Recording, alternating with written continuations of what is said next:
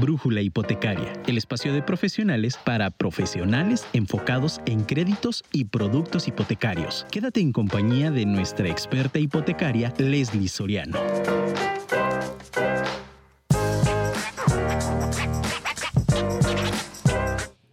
El hombre no puede descubrir nuevos océanos al menos que tenga el coraje de perder de vista la costa. Mi nombre es Leslie Soriano, soy especialista en créditos hipotecarios y hoy hablaremos acerca de por qué Scotiabank parte 2. Bienvenidos a nuestro programa número 50 de Brújula Hipotecaria. Comenzamos.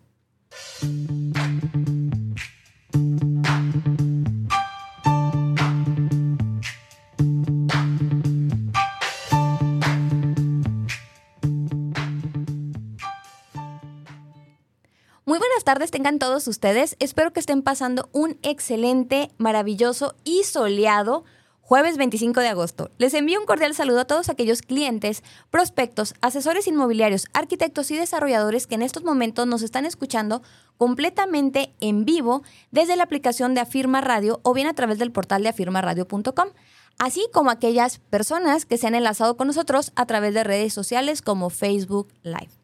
Además, quiero aprovechar para recordarles que me encuentran como Brújula Hipotecaria en plataformas como Spotify y Apple Podcast y que cada lunes se sube el nuevo episodio. Por lo tanto, si no tuvieron oportunidad de escuchar nuestro programa anterior, o bien, si son nuevos radioescuchas, les invito a que terminando la transmisión del día de hoy se den una vuelta a nuestro podcast, donde hablamos desde qué es un broker hasta la descripción de los distintos destinos y productos hipotecarios. Además de que, bueno, escucharán la primera parte de por qué Bank. Y si desean hacernos llegar sus dudas, comentarios o saludos, pueden hacerlo a través de nuestro número en cabina, que es el 33 33 19 11 41, o bien pueden hacerlo a través de mi número personal, que es el 33 13 11 12 95. Y como en cada transmisión, les quiero recordar que desde hace ya algunas semanas Iniciamos con una serie de programas donde estamos hablando de cada uno de los bancos y financieras con las que trabajamos en SOC Asesores. A lo largo de esta misma serie estaremos mencionando las principales ventajas, diferenciadores, características, requisitos, entre algunos otros puntos relevantes, esto con el fin de que tengan la oportunidad de conocer cada una de las instituciones y evidentemente puedan brindarnos su confianza cuando presentamos la opción u opciones que más se acercan al perfil bancario del cliente. Por lo que les recuerdo que hoy en Brújula Hipotecaria hablaremos acerca de por qué Scotiabank parte 2. Pero antes de iniciar con el tema, acompáñenme a nuestra primera pausa. Continuamos. Muchísimas gracias por continuar conectados con nosotros en Brújula Hipotecaria. Como acaban de escuchar, el número en cabina es el 33 33 19 11 41, que es donde pueden hacernos llegar sus dudas, saludos, comentarios, o bien puede ser directamente a mi celular. Les repito, el 33 13 11 12 95. Recapitulemos un poco. La semana pasada estuvimos hablando acerca de los productos y esquemas de Scotiabank en lo concerniente a la adquisición de vivienda.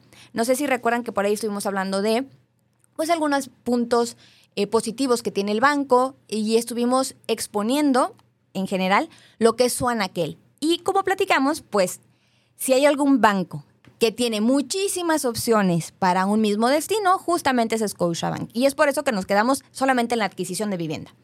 Por lo que en ese mismo tenor es que quiero retomar ese punto para terminar lo que es la parte de adquisición y bien hablaremos de algunos otros destinos. Continuando con el tercer punto de nuestro programa pasado, además de los productos hipotecarios que ya mencionamos, Scotiabank también tiene en su anaquel el producto de Fobiste para todos, que de hecho fue ahí donde terminamos el, el programa del programa anterior. ¿Ok? Y bueno, vamos a platicar ahorita de los puntos finos o diferencias, recordando que el Fobiste para todos solamente se manejan en dos instituciones, HSBC y Scotiabank. Y también tienen el producto de cuenta Infonavit más crédito bancario, que también es importante mencionar, es ligeramente diferente al que manejan los otros bancos. Por eso es que en estos dos vamos a platicar de los puntos finos, ventajas y, y diferenciadores que tienen estos productos versus la competencia. Y es, y es que en el caso de Fobiste para todos, terminando de platicar con los puntos finos, es que acerca del pago, que fue uno de los, de los puntos que quedamos pendientes, les recuerdo que lo que es el Fobiste para todos se paga a través de vía nómina, es decir, se hace la retención. Pero esta normalmente empieza aproximadamente a los tres o cuatro meses posteriores a la firma del crédito. por lo que los primeros pagos hay que realizarlos en la cuenta que se abrió en Scotiabank una vez que fue aprobada línea. Y es que esta es la primera diferencia que existe con HSBC. Por ejemplo, recordemos que en HSBC eh, los pagos se hacen directamente en ventanilla al número de crédito. Aquí en Scotiabank no, aquí se hacen a través de la cuenta del banco. Y aquí quiero explicar un poquito. Recordemos que todos los créditos hipotecarios van a ir ligados a una cuenta, es decir, cuando ya el, acreditado sale este, a la segunda etapa, es decir, a la parte del avalúo, ya puede ir a abrir su cuenta para la domiciliación del pago. Lo que sucede con el esquema de Fobiste para todos es que se tiene que realizar ese proceso, pero en HSBC, que fue nuestro banco anterior, lo que te dicen es, ok, se abre la cuenta para que caiga el dinero ahí del crédito y de ahí mismo se paga al vendedor y ya esa cuenta ya no se utiliza para el pago del crédito.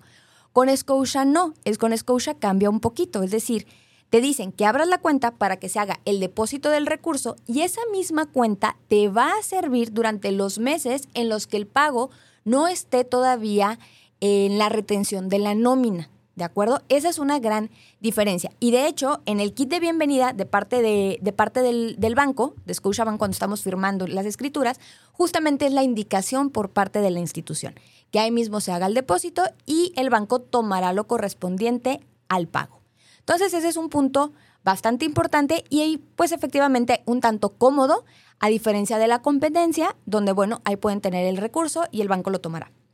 Ahora, también este punto es relevante, sobre todo cuando se trata de que los cónyuges sumen ingresos y uno de ellos no cotice en Fobiste, o bien que el acreditado tenga dos fuentes de empleo de tal forma que su alcance de línea pues puede ser más alto que meramente la comprobación por parte de la institución con la que tiene Fobiste. Obviamente aquí tenemos un tema porque la retención no puede superar un porcentaje determinado del sueldo registrado, ¿ok? ¿Por qué hago esto mención y por qué lo vinculo a la parte de la cuenta? Porque la diferencia que exista entre el pago mensual y la retención, el cliente deberá cubrirla y depositarla en la cuenta del banco. A diferencia, como les decía, de HSBC, que tienen que ir a la ventanilla y darle el número de crédito y depositar directamente ahí, Scotiabank también te dice, ok, hay una diferencia por cubrir, no sé, tu retención es de 10 mil pesos, pero tu mensualidad es de 13. Entonces, se retienen esos 10 mil ya cuando lleguemos a la parte de la nómina y esos tres que quedan de diferencia, entonces hay que tenerlos en la cuenta para que el banco lo tome. Es así como va a funcionar en el caso de eh, Scotiabank, el producto Fobiste para todos. Ahora, en lo concerniente al aforo, también es un punto fino e importante que quiero platicarles, porque les recuerdo que este producto puede llegar a cubrir hasta el 95%, ajustándonos evidentemente al tema de la subcuenta de vivienda. Es decir, la suma de ambos no deberá superar el 100% de la propiedad. Y si se cuenta con enganche, pues obviamente también se hace el ajuste de tal forma que quede solamente el 100% en la suma de los recursos, ¿ok? Entonces eso también es, es importante señalar y obviamente aquí vienen las estrategias que hemos platicado con los clientes cuando firmamos este tipo de créditos, tanto el Fobiste para todos como el cofinanciamiento. Y es que ustedes no están para saberlo, pero yo sí para contárselos, que bueno, se puede declarar menos enganche en la escritura. ¿Para qué? Para que se pueda obtener el recurso necesario y que no se desembolse más allá de lo que el cliente tiene por el tema de cubrir los gastos notariales, ¿de acuerdo? Para que se pueda ajustar la operación y que las instituciones no entiendan o no interpreten que existe un sobreaforo.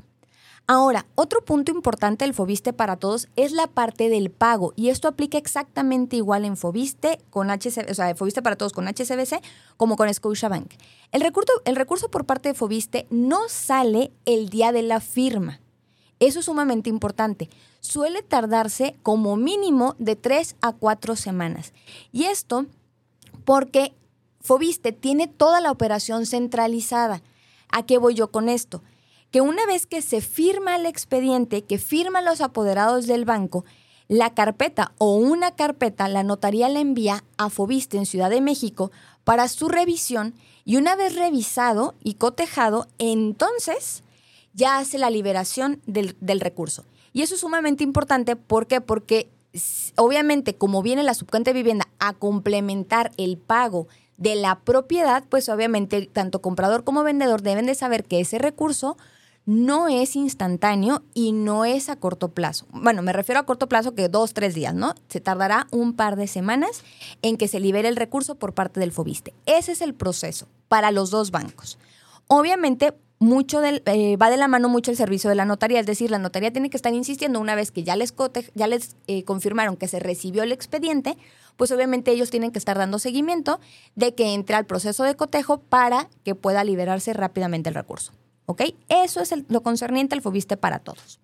Ahora, hablemos un poquito de cuenta Infonavit más crédito bancario, porque en el caso de Scotiabank también hay diferenciadores importantes. Vamos a tocar los puntos finos y es que a diferencia de HSBC, que fue, lo, menciono porque fue nuestro banco anterior, que solo maneja pagos fijos para este tipo de crédito, para este, para este producto, Scotiabank tiene la opción de valor a enganche alto y valor a tradicional, pagos oportunos y también lo que es la hipoteca 7x5 o lo que conocen ellos como hipoteca única. Es decir, Scotiabank nos da una gama en sus esquemas de pago para que el cliente elija la opción que más se adecue a su necesidad. Es decir, recordemos un poquito, el esquema de Valora es un esquema de pagos crecientes donde inicias pagando menos, obviamente porque puede ser un tema de que quieres liquidar rápido o que el ingreso está muy ajustado para la línea de crédito. Aquí tenemos la ventaja que iniciamos pagando menos y por ende nos piden menos ingresos a comprobar que en esquema de pagos fijos. Además de que ya hemos hecho los ejercicios donde casi siempre durante los primeros 5 o 7 años pagas menos que cuando estás pagando en un esquema de pagos oportunos o de pago fijo. ¿Ok? Entonces tenemos esa opción con, con Scotiabank de los esquemas de pago. Evidentemente, el hecho de los esquemas de pago van a jugar un punto importante en la parte de los aforos y las tasas. ¿Ok? En el caso de el Valora y de pagos oportunos, hasta el 90% del valor de la propiedad es lo que podemos tener de alcance. ¿Ok? En el esquema de, o en el producto, perdón, de cuenta Infonavit más crédito bancario. Mientras que en hipoteca única podemos llegar hasta el 75% del valor de la garantía. Obviamente, siempre y cuando nuestros ingresos, nuestros egresos lo permitan, ¿sí? Además de que jugamos con la parte de la subcuenta. Recordemos que la cuenta Infonavit más crédito bancario es un tipo de cofinanciamiento para independientes o para personas, y ese es el siguiente punto, que comprueban por nómina, pero que, su, eh, que en su empleo no están dados de alta en el Infonavit. Y es que ese es un tema de política interna de Scotiabank que vamos a platicar. Ok, ahora, de la mano con el punto anterior, es que eh, la tasa y el plazo lo se van a asignar según el esquema que se, se elija, perdón, como les mencionaba, e incluso el índice de riesgo, ¿ok? Entonces, por ahí, a diferencia de otros bancos que tienen muy puntual la tasa que te van a dar para este producto, Scotiabank todavía tiene un abanico de opciones según lo que se elija, según el perfil del cliente. Aquí también, en este producto, Scotiabank te premia por pago puntual de tal forma que va disminuyendo la tasa y como consecuencia natural el plazo contratado. Es decir, aunque, por ejemplo, cuando nos vamos a 20 años, aunque el plazo contratado es 20 años y así vienen en tu, en tu contrato, el hecho de que pagues puntual y te disminuya la tasa genera una mayor amortización a capital, de tal forma que a veces los, los, plazos de 20 años los terminas pagando en 18, 18 años y medio, 17, dependiendo mucho de la tasa y del esquema. ¿Ok? Entonces, ese es un punto importante porque, bueno, Scotiabank reconoce el tema de tu pago puntual de tal forma que te premia y te premia la mayoría de sus productos. Ahora, el pago mensual del crédito Infonavit lo puedes domiciliar a la cuenta en la que se pagará el crédito bancario. Aquí también es importante, recordemos que en el, cuenta, en el de cuenta Infonavit más crédito bancario, pues sí va a salir un recurso por parte del Infonavit, pero al no estar dado de alta en el instituto, pues no se te puede generar una retención. De tal forma que esa parte también tenemos que cubrirla los días 28 de cada mes. ¿Ok? Y como decíamos, Scotiabank nos permite que se genere la vinculación en esta misma cuenta, de tal forma que existirán pues dos pagos ahí mismo, ¿no? En el tema del el pago mensual de tu crédito, que dependerá la fecha en la que se firme, si son los días 3 o los días 17 de cada mes tu fecha de corte y pago, o bien, em, o más bien, y también el día 28 con el tema del Infonavit. Ahora, en esta parte quiero que presten mucha atención porque era lo que platicábamos de la política interna. y de un caso que a mí me pasó en el que sí pudimos acreditar con este producto a un cliente. Y es que la, según la política fría del producto, cuando tú lo consultas en internet o en las fichas técnicas de los bancos, te dice que este tipo de créditos es solamente para independientes que nunca utilizaron su prestación de Infonavit, es decir, nunca usaron el primer crédito. Y entiéndase como primer crédito, ya lo hemos platicado, si es construcción, remodelación, pago de pasivos o adquisición de vivienda. Entonces, pues esto es como la política fría. Pero ¿qué pasa con aquellos que son empleados, es decir, que comprueban por nómina, pero no tienen la prestación de Infonavit? Por citar un ejemplo, hablemos de los médicos que están en instituciones como el Hospital Militar. ¿Ok? Pues según la ficha técnica de Scotiabank, sí podemos considerarlos. Esto lo tomaremos con pincitas porque creo mucho que va de la mano con criterios ya internos de la institución, con estos recovecos que, que, existen. ¿Por qué? Porque a mí me consta, y porque yo tengo un cliente así, que con este banco sí podemos operarlo como los acabo de mencionar ya que tengo justamente un cliente que comprueba por nómina, pero que no está dado de alta en el Infonavit y le consideraron esos ingresos para este producto. Entonces, mm, lo dejamos aquí. En, esa parte, si tienen clientes o ustedes radioescuchas tienen ese perfil, pues creo yo que los podemos trabajar.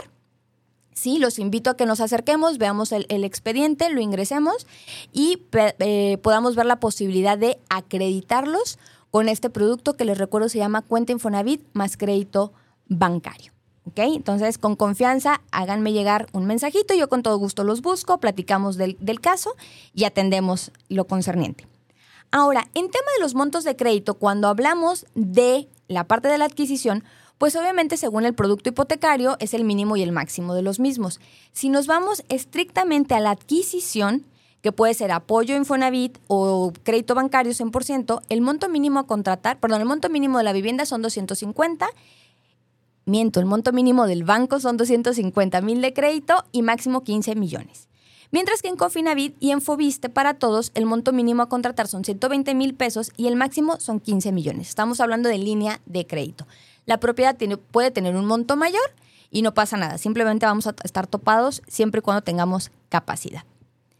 Y ahora vamos a brincarnos a otro producto. Si bien nuestros radioescuchas sí, eh, pues pueden estar interesados en la sustitución de hipoteca o en la construcción o en la construcción integral, quiero que continuemos con la parte de liquidez, porque recordemos que este producto nos puede servir para la adquisición de terrenos o propiedades, ya sea vivienda, este, habitacional o comercial, y ahorita les diremos cómo, sí, a través de dejar una garantía hipotecaria. Entonces, evidentemente, liquidez puede entrar en esta parte de las compraventas.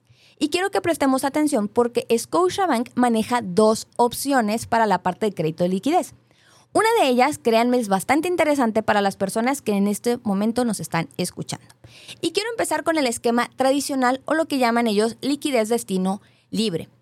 Recordemos que este producto lo que busca es obtener financiamiento a través de dejar como garantía cualquier bien inmueble de uso habitacional a nombre del solicitante. Es decir, no necesito que sea la vivienda principal, a diferencia de otro de los productos que vamos a platicar de liquidez, sí, que ahí sí me piden que sea la casa principal o la, la casa habitación principal del cliente. Aquí su uso en el liquidez destino libre como bien menciona el nombre, es libre, tal cual. O sea, no necesitamos justificarlo, no necesitamos presentarle al banco en qué lo vamos a gastar. ¿De acuerdo? Entonces puede ser para cualquier proyecto o meta que ustedes quieran, considerando que van a dejar una vivienda en garantía, o bien se pueden consolidar pasivos o se pueden consolidar deudas. Esta parte, por ejemplo, también la manejan algunos otros bancos como HSBC en el tema de liquidez, la consolidación de pasivos. ¿Qué es esto? Porque em, este producto lo que nos dice es, ok, tienes tarjetas de crédito o tienes algún otro crédito que se reporta en buro que llevas bien pagado, ojo, bien pagado, pero que al final del día el plazo es muy corto, la mensualidad es muy alta o la tasa de interés. Y entonces lo que haces es que consolidas dejando la garantía, la garantía libre de gravamen, ahora se va, se va a grabar con este crédito de liquidez, y entonces esa de, todas esas deudas se consolidan. Evidentemente tienes una ventaja, o bueno, varias. Por ejemplo, En el caso del pago mensual, pues como son plazos de 7, 10 y 15 años, pues obviamente quedan muchísimo más bajos que en el caso de las tarjetas de crédito o los créditos automotrices, que suelen ser plazos muy cortos. Ese es un punto. El otro punto es la tasa de interés. Normalmente en los préstamos personales o en las tarjetas de crédito las tasas de interés son muy altas.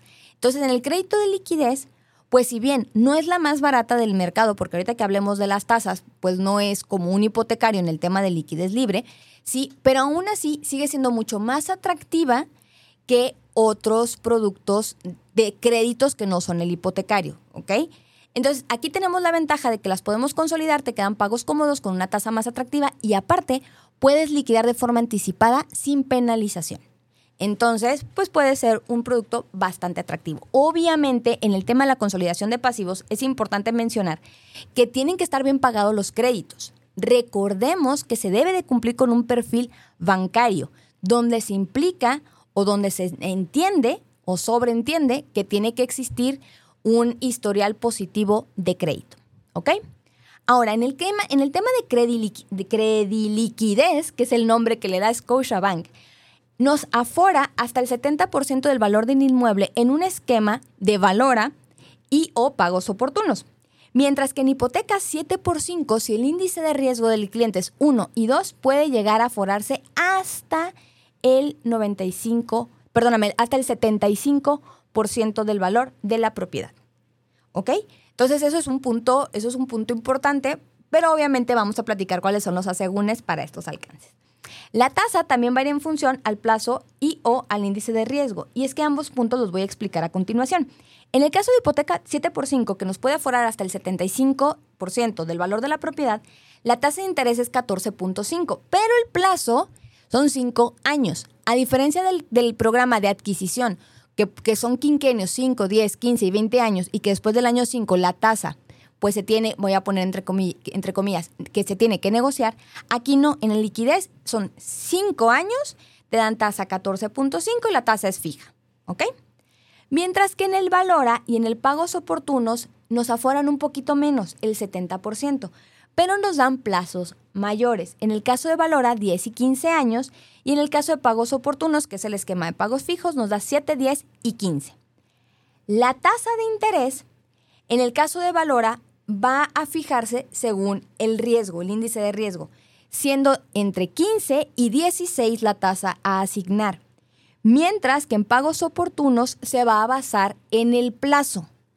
Si son 7 años, entonces la tasa es 16, si son 10 años, la tasa es 16.10 y si son 15, la tasa es 16.5.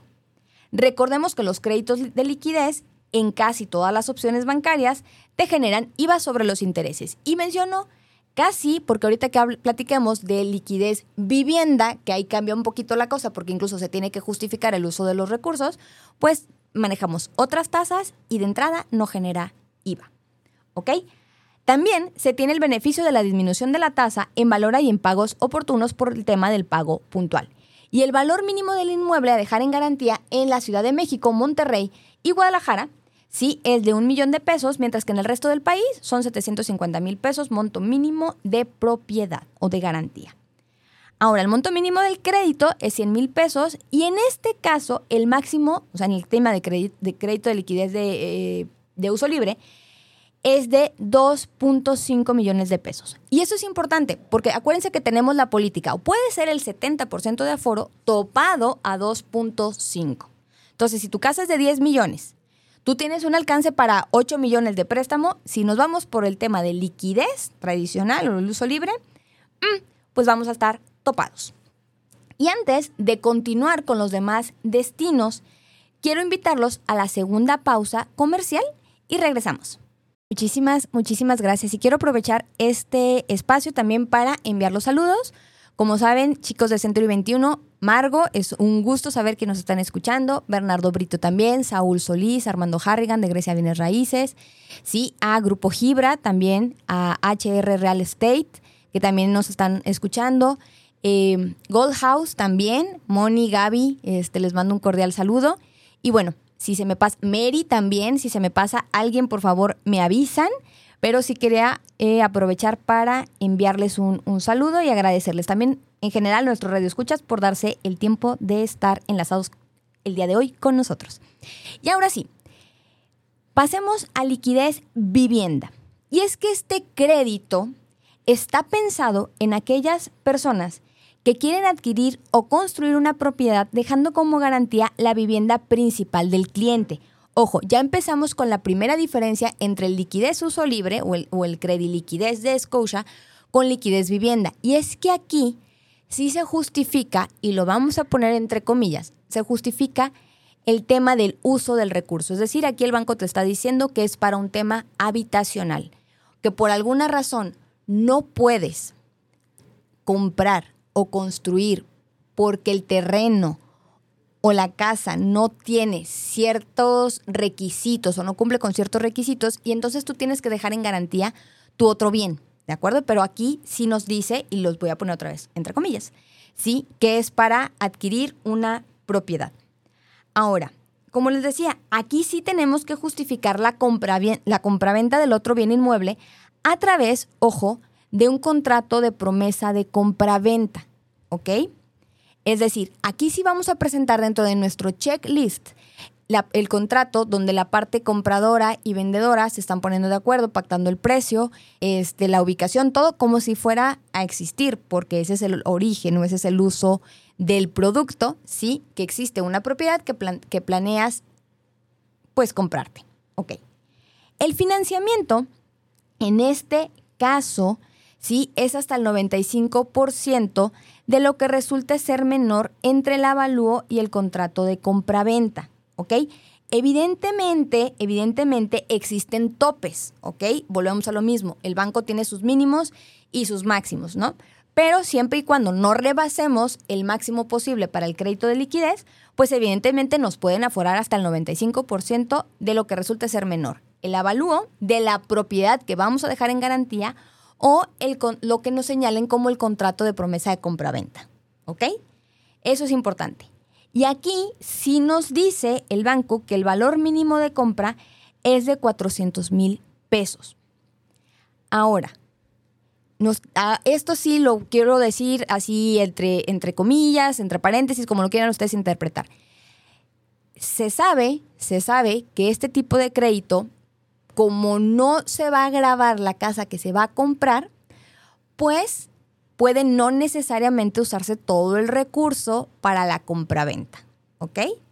Es decir, puede ser que eh, pues lo quieras hacer para una remodelación o lo quieras una parte para la compra efectivamente y otra para algún otro proyecto, entonces es bien sabido que se puede utilizar, ¿no? Lo dejaré ahí ya los detalles los podemos platicar aparte, porque luego si me escuchan me van a regañar, pero este, se sabe que se puede utilizar este producto también como una parte para obtener liquidez. Obviamente hay otros puntos y hay otros requisitos muy puntuales, como les, les puntos puntuales, hoy nomás. Hay requisitos muy específicos, sí, para que pueda salir este tipo de crédito, ¿no? Porque los bancos bien saben que, bueno, este es un producto bastante atractivo para usarse como un tema de liquidez normalito. Y es que ahorita les voy a explicar el por qué. Aquí la tasa también funciona según el, plan, el plazo, el índice de riesgo y el esquema de pago que el cliente elija. Y además no genera IVA de en los intereses, ¿ok? Este producto funciona como un esquema normal de adquisición. Obviamente aquí hay una diferencia, por ejemplo, con el tema de que la compra o el monto mínimo tiene que ser 400 mil pesos, ¿no?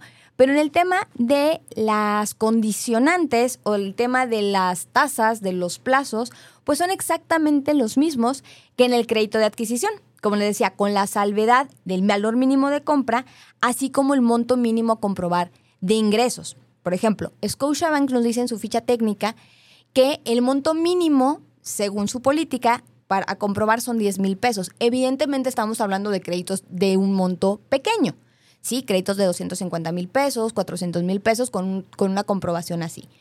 Aquí nos dice Scotiabank, aquí en este producto yo necesito que sí o sí me compruebes 20 mil pesos, ya sea solito o en la suma con el cónyuge. ¿Ok? O sea, aquí sí tenemos que cubrir esa parte. Y tienen que ser 20 mil pesos como mínimo. Evidentemente, entre mayor sea el monto de crédito, pues más ingresos nos van a requerir.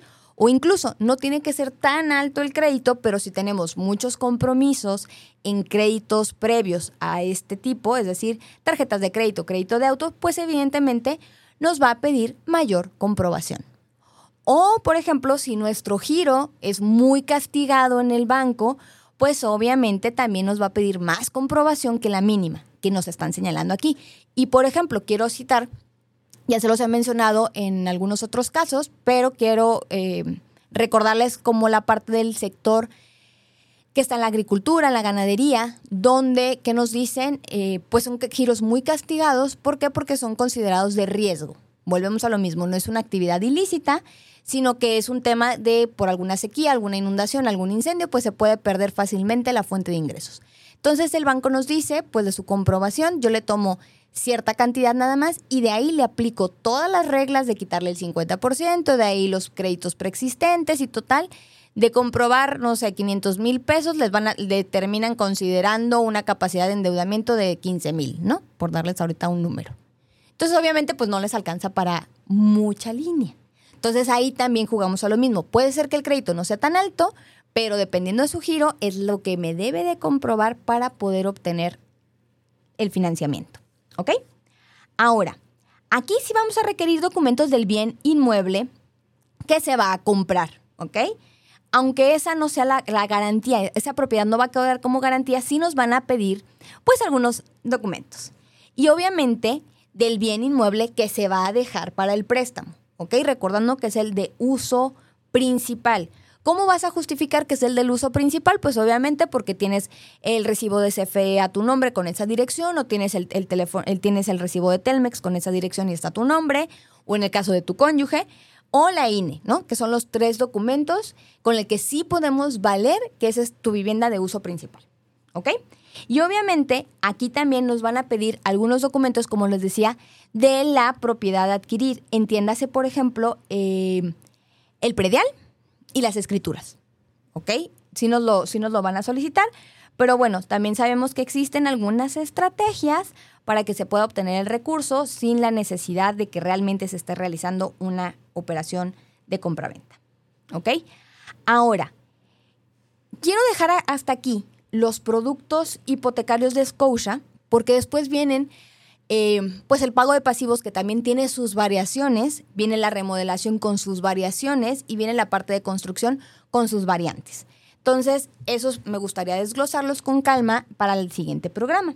Por lo que me quiero tomar estos minutitos para explicar rapidísimo dos puntos importantes o dos preguntas que me han hecho frecuentemente. Una, de hecho, va en función de lo que requiere o lo que refiere, mejor dicho, al esquema o al producto de liquidez. Y es que varios inmobiliarios me han preguntado que si el cliente o el posible cliente tiene una propiedad que se vaya a dejar en garantía, si requiere o no comprobar ingresos o si de algo le va a servir tener esa casa, ¿ok? Evidentemente en el crédito de liquidez, claro que nos va a servir porque es la que va a dejar en garantía para obtener el recurso. Pero sí es importante recalcar que todo crédito hipotecario pasa por una primera etapa y la primera etapa es prácticamente, prácticamente igual para todos.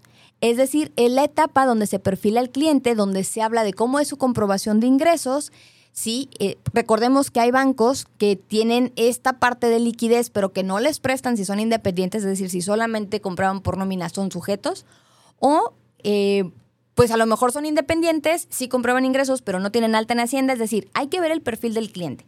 Entonces, si el cliente quiere un crédito de liquidez, sí o sí me va a tener que comprobar ingresos por nómina o por estados de cuenta. Si es por estados de cuenta, tiene que contar con su alta en Hacienda.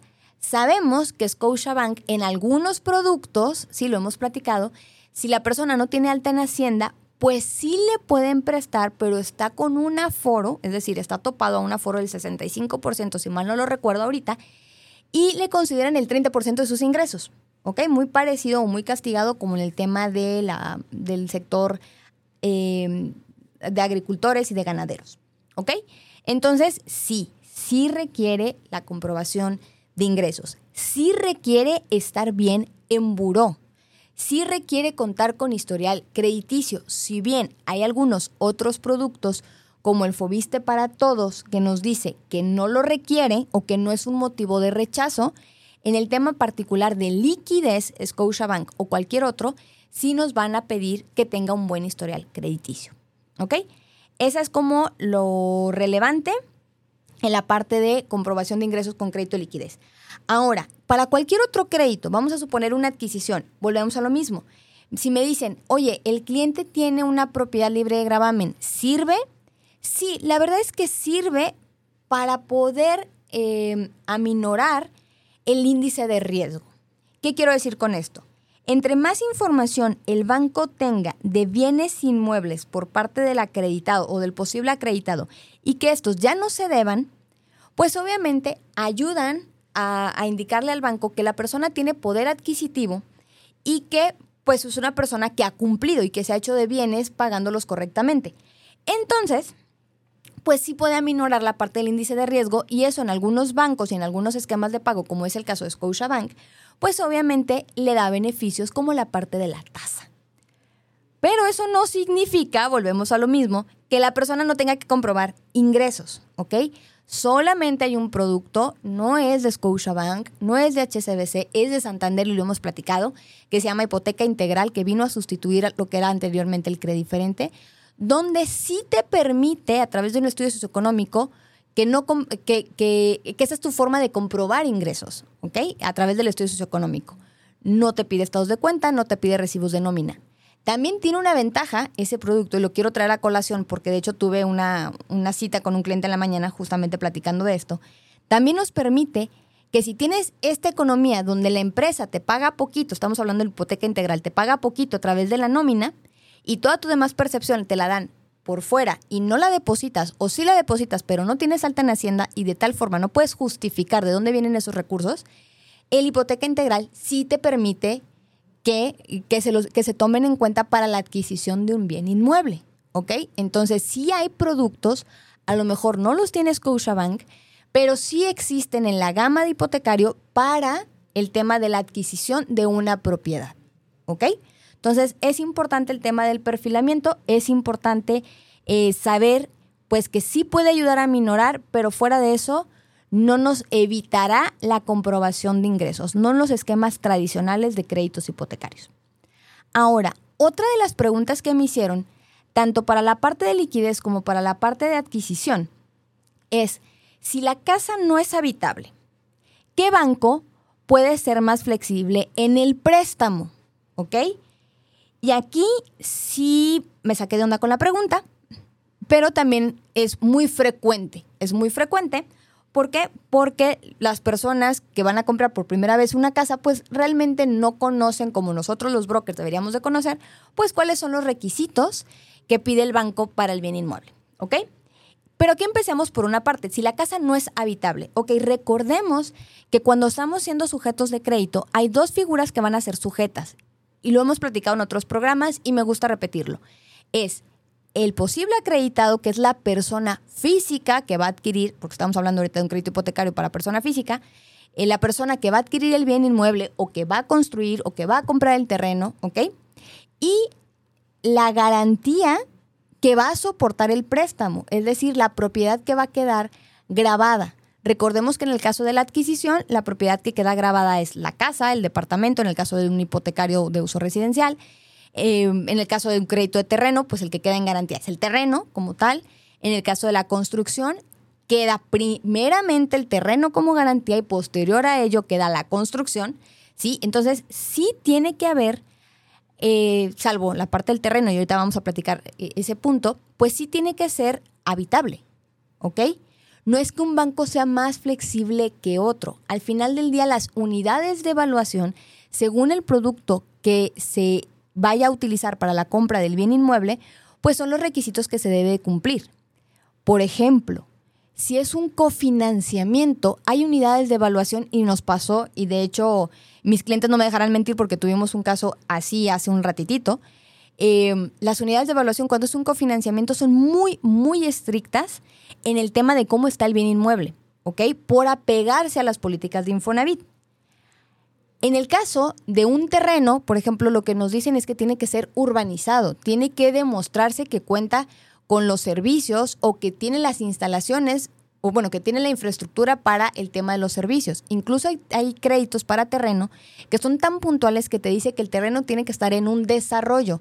¿Por qué? Porque sabemos que los desarrollos pues ya tienen el tema de los indivisos, ya se tiene claramente cuál es el, cuál es el, pues el terreno como tal, sus, limitaciones, el tema del agua, este, que ya está trazado, o sea, todo ese tipo de cosas ¿sí? También se deben de considerar para la parte de un terreno. Entonces no es que sean más o menos flexibles, es que hay ciertas políticas que los bienes inmuebles que van a quedar en garantía tienen que cumplir, ¿ok? Entonces, aquí sí es importante eso porque una herramienta, por ejemplo, si son personas que ya cuentan con un bien inmueble, pues una herramienta puede ser el crédito de liquidez para, como les decía, adquirir estas propiedades o que son por remate bancario o que no están urbanizadas o que las condiciones estructurales de la propiedad pues no nos dan para que pase con el avalúo, ¿ok? Ahora, quiero dejar esto sobre la mesa porque será uno de los productos que vamos a platicar la próxima semana. Existe en Scotiabank un crédito que es para adquisición más remodelación y está pensado justamente en propiedades que todavía no están 100% terminadas o que no están 100%, no quiero decir habitable, pero que no están al 100.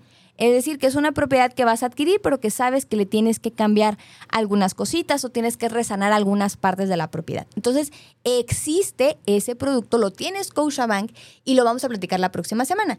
Entonces, sí los invitaría a que nos escuchemos para que platiquemos de este producto y sepan que también puede ser una herramienta de venta. Ahora, Ojo, no estamos hablando de que es una propiedad que se está cayendo a pedazos o que está vandalizada o no, o que es un cuartito en un terreno. No, no, no, no. No es, no es para ese tipo de, bienes. Entonces, eh, sí es importante también, también señalarlo. ¿Por qué? Porque incluso yo traigo un caso así, es que le estoy hablando desde, desde, mi, desde, mi, desde mi experiencia. Tengo un caso así donde justamente eh, vamos a trabajar este producto y ya vimos la foto, ya vimos la propiedad, ya vimos las fotos y estructuralmente la casa está bien, estructuralmente hablando. Sí tiene sus detalles que ya de entrada sabemos, ya lo consulté yo con un perito, pues que no pasa tal cual la casa ahorita para un, tema de adquisición normalito. ¿Ok? Por eso es que vamos a utilizar este producto, que es la compra más remodelación. Pero estructuralmente está bien la casa. Si la casa se estuviera cayendo, yo le diría, este, no, derríbala y compra el puro terreno o el terreno más construcción, ¿no? Entonces, sí es importante que lo, que lo conozcan y que sepan que existe esa herramienta y también sepan que los bancos no es que sean más menos flexibles, son las unidades de evaluación las que nos dirán o las que son los ojos del banco para ver si es una casa sujeta o no de crédito según el destino y el uso del recurso. Bien, otra de las preguntas que me, que me, hicieron, que me hicieron llegar a lo largo de la, de la semana que también tiene que ver con la parte de flexibilidad de la, de la propiedad, es el tema, por ejemplo, de cuando nos piden sembrados, ¿ok? O los planos de sembrado. Y también me pasó en esta semana, y justamente era uno de los casos que estábamos resolviendo hace ratito, sí, donde me preguntaban que en qué casos se piden o por qué hay unidades que los piden y hay unidades que no. Y ok, este punto es, es importante, sobre todo asesores inmobiliarios por favor presten atención, si es que cuando la propiedad por alguna razón no tiene la numeración correcta, la unidad de evaluación de entrada nos va a pedir el plano de sembrado. Oye, que ya la puse, no me importa, lo necesito. ¿Por qué? Porque en algunos casos, o bueno, no es que se haga ahorita guiño, no es que sea una mala práctica guiño, ¿sí? Es que eh, se ha dado casos donde las unidades de evaluación han valuado la propiedad tres o cuatro veces para tres o cuatro compradores distintos que tienen tres o cuatro ubicaciones diferentes. Pero ¿qué sucedía? Que la casa en cuestión no estaba lista. Entonces lo único que hacían era cambiar el número de afuera. Y ya, con eso. Evidentemente se dieron cuenta, de hecho ya no me dejarán mentir, en los avalos ya aparece la ubicación geográfica, las fotografías de satélite, una cosa maravillosa para que ya no engañen con eso. Pero ¿qué sucede? Vamos a suponer que tú dices, pues yo no estoy engañando a nadie, pero no puse el número oficial. Se me pasó, estaban pintando la casa y lo quité para que no se mancharan y vino el perito y no lo vio. O internamente, que ya me pasó hace algunos años con unos departamentos, internamente yo tengo una numeración para ubicarlos. Este, ah, el cliente es de este, de este piso y de este número de departamento, pero resulta que el número oficial es completamente distinto, ¿ok? En estos dos supuestos, por dar algún ejemplo, es que el, la unidad de evaluación va a pedirnos el plano de sembrado, ¿ok? Para estar seguros y dar certeza de que la ubicación a la que ellos están yendo es la que le están presentando en la documentación y que no, estás, no estamos cayendo en estas prácticas donde eh, pues podamos estar haciendo más de, una, más de un avalúo en la misma propiedad. ¿Ok? Ese es otro punto. Y otro de los puntos relevantes que también van de la mano es el tema, sobre todo en casas nuevas. Y se los estoy platicando porque fue algo, tanto preguntas como casos que me han ocurrido en estos días. Si la propiedad no está en condiciones para recibir al perito evaluador, no programemos visita, ¿ok? Esto es una recomendación para los vendedores, tanto inmobiliarios como, como entre particulares.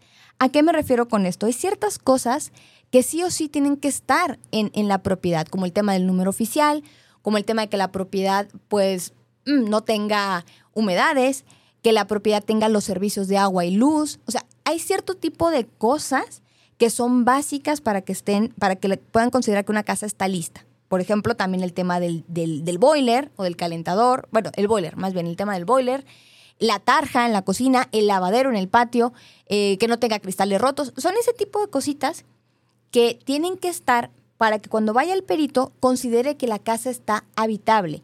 Puede que le falten algunas cosas, por ejemplo, ah, que no está el cancel del baño puesto, o que no, obviamente que si, la, si el desarrollo la está vendiendo con, los, con todos los eh, adicionales, pues sí tiene que tenerlos para que soporte el valor comercial, porque eso evidentemente le da un plus.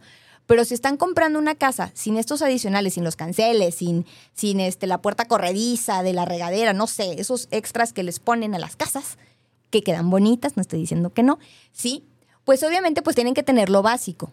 Si eso no está, el perito lo va a señalar y lo va a marcar como visita fallida. Y eso le genera costo a nuestro cliente. ¿Sí? Es una visita que el comprador tiene que pagar porque la casa no estuvo lista. Entonces, importantísimo, como nota al pie, por favor, eh, cuando vayan a programar, cuando les hablen las unidades, yo sé que las unidades casi casi les dicen mañana tengo chance y mañana ábreme la casa a las 4 de la tarde, pero si ustedes saben que la casa no está lista, prográmenlo para después, ¿de acuerdo? Es mejor que nos tardemos un poquito más en esa parte y que cuando ya vaya el perito esté todo en orden, a que tengamos que reprogramar y que además de todo le genere un costo a nuestro cliente. ¿De acuerdo? Son ese tipo de puntos finos los que pueden llegar a desgastar una operación que podría ser 100% exitosa. Esos son como los puntos relevantes. La siguiente semana continuaremos con los distintos destinos de Scotiabank. Y si desean darnos la oportunidad de que llevemos su trámite de crédito hipotecario sabiendo que existen más allá de lo que es la adquisición, pues contáctenme para que podamos atender de forma personalizada su caso. Me encuentran en Facebook como SG Brokers con el logotipo de SOC Asesores. Me pueden dejar un mensaje, con gusto les regreso la llamada. En mi correo que es lsoriano.socasesores.com o, como lo he dicho a lo largo del programa, puede ser a través de mi número celular que es el 33 13 11 12 95. Muchísimas gracias nuevamente por estar conmigo el día de hoy conectados. Nos escuchamos el próximo jueves en punto de las 3 de la tarde. Soy Leslie Soriano y esto fue Brújula Hipotecaria. Nos vemos en tu próximo crédito. Adiós. Sin lugar a duda, hoy tenemos la dirección correcta. ¿Y hacia dónde vas tú? Escucha nuestro siguiente programa y conviértete en un experto broker hipotecario. Te esperamos el próximo jueves en punto de las 3 de la tarde.